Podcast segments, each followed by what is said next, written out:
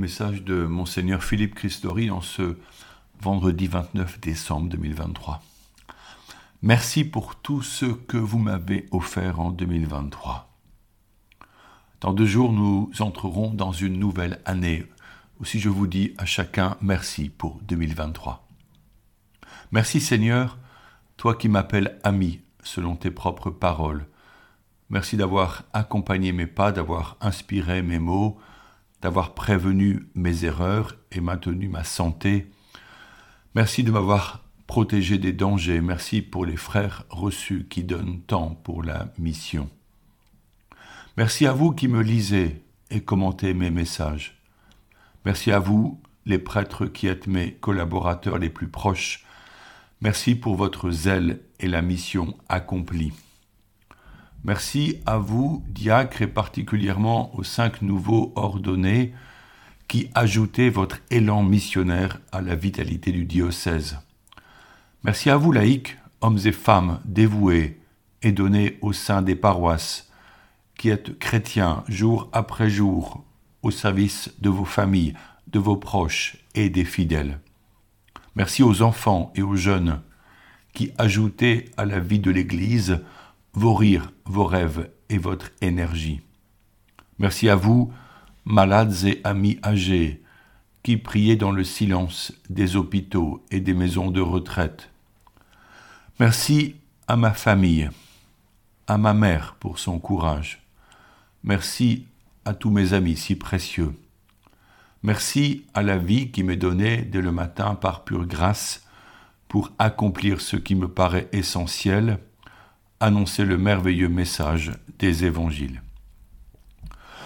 Oui, je suis heureux de vous adresser ces merci dans une société traversée par la peur, mais où se déploie la générosité, des initiatives d'entraide, tant de créativité pour qu'advienne un quotidien nouveau et plus humain.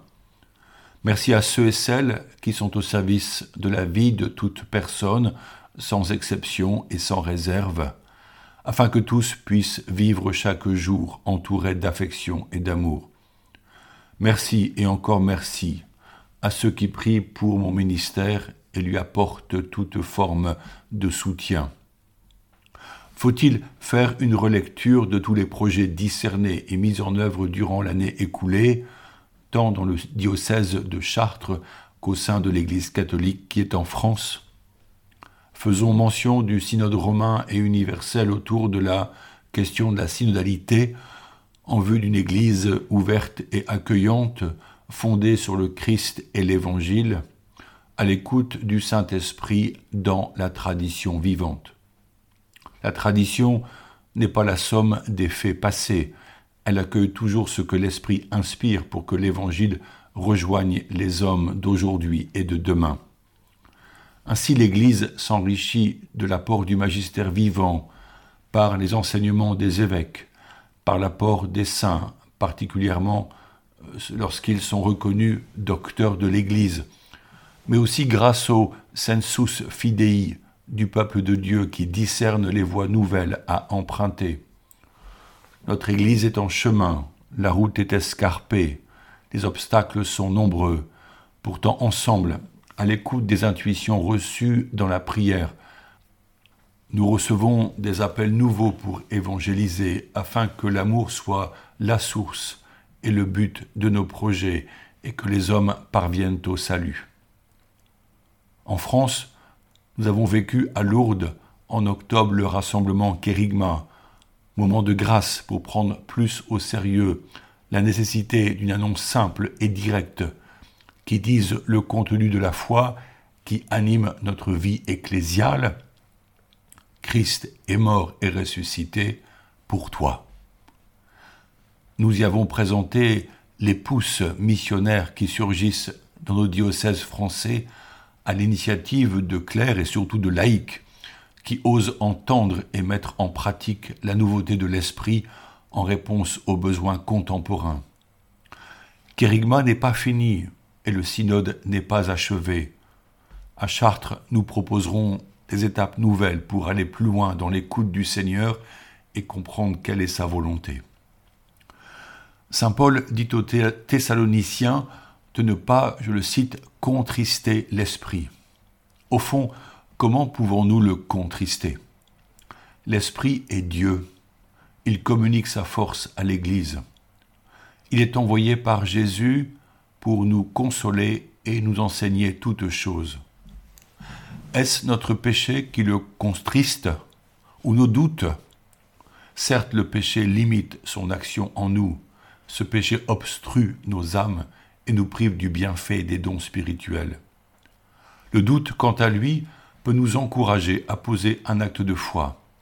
Il peut donc agir positivement, à condition de ne pas rester bloqué par lui, comme un cheval qui refuse l'obstacle. Mais j'aimerais mentionner la vie installée qui contriste l'esprit. Cette vie où nous sommes liés, tel le géant Gulliver, par cent liens. Certes, Gulliver est vivant, mais il ne peut pas bouger. En effet, l'esprit veut nous surprendre, nous entraîner hors des assurances, des garanties, hors d'une vie rodée où tout semble aller tellement bien qu'en changer ne serait pas raisonnable.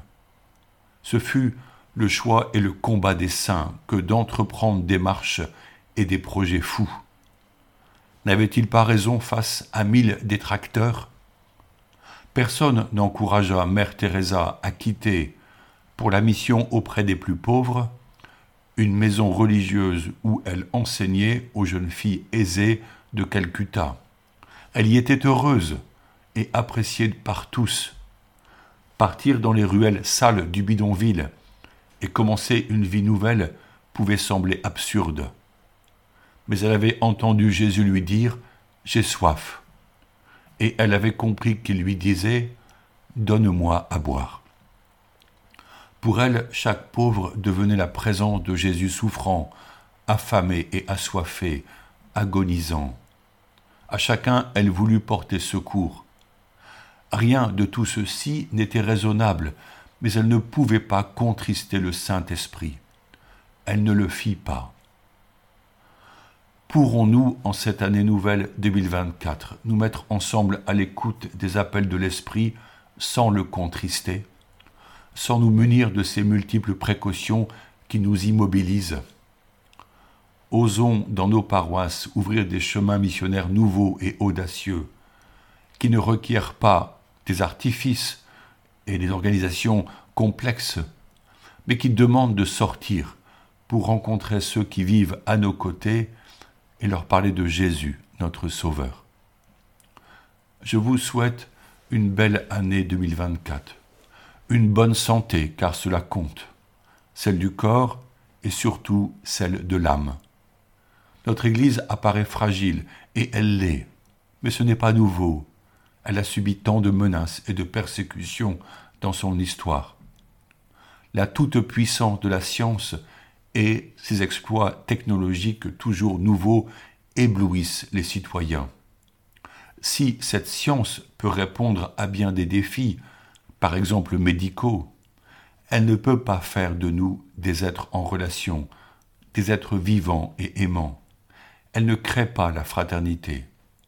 Elle risque même de nous conduire à la solitude, en nous mettant de plus en plus face aux machines animés par des intelligences artificielles.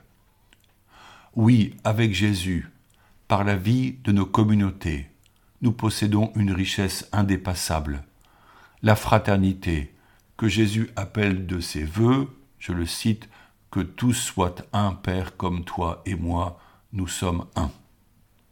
Fin. Œuvrons pour que cette fraternité se déploie largement et que chacun soit accueilli. Le 1er janvier, nous fêterons Marie, Mère de Dieu. Nous pouvons nous y préparer en priant chaque jour l'Angélus que je vous propose maintenant. L'ange du Seigneur apporta l'annonce à Marie, et elle conçut du Saint-Esprit. Je vous salue Marie, pleine de grâce, le Seigneur est avec vous, vous êtes bénie entre toutes les femmes, et Jésus, le fruit de vos entrailles, est béni. Sainte Marie, Mère de Dieu, Priez pour nous pauvres pécheurs, maintenant et à l'heure de notre mort.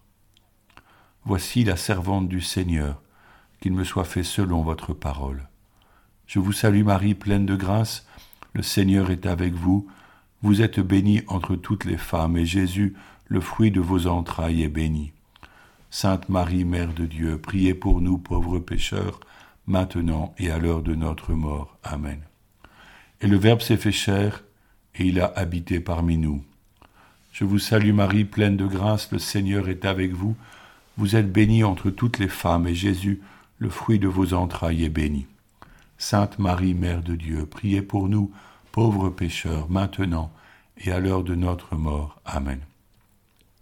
Priez pour nous, Sainte Mère de Dieu, afin que nous soyons rendus dignes des promesses du Christ. Prions. Que ta grâce, Seigneur, se répande en nos cœurs. Par le message de l'ange, tu nous as fait connaître l'incarnation de ton Fils bien-aimé. Conduis-nous par sa passion et par sa croix, jusqu'à la gloire de la résurrection. Par le Christ notre Seigneur. Amen. Bonne journée et encore bonne année.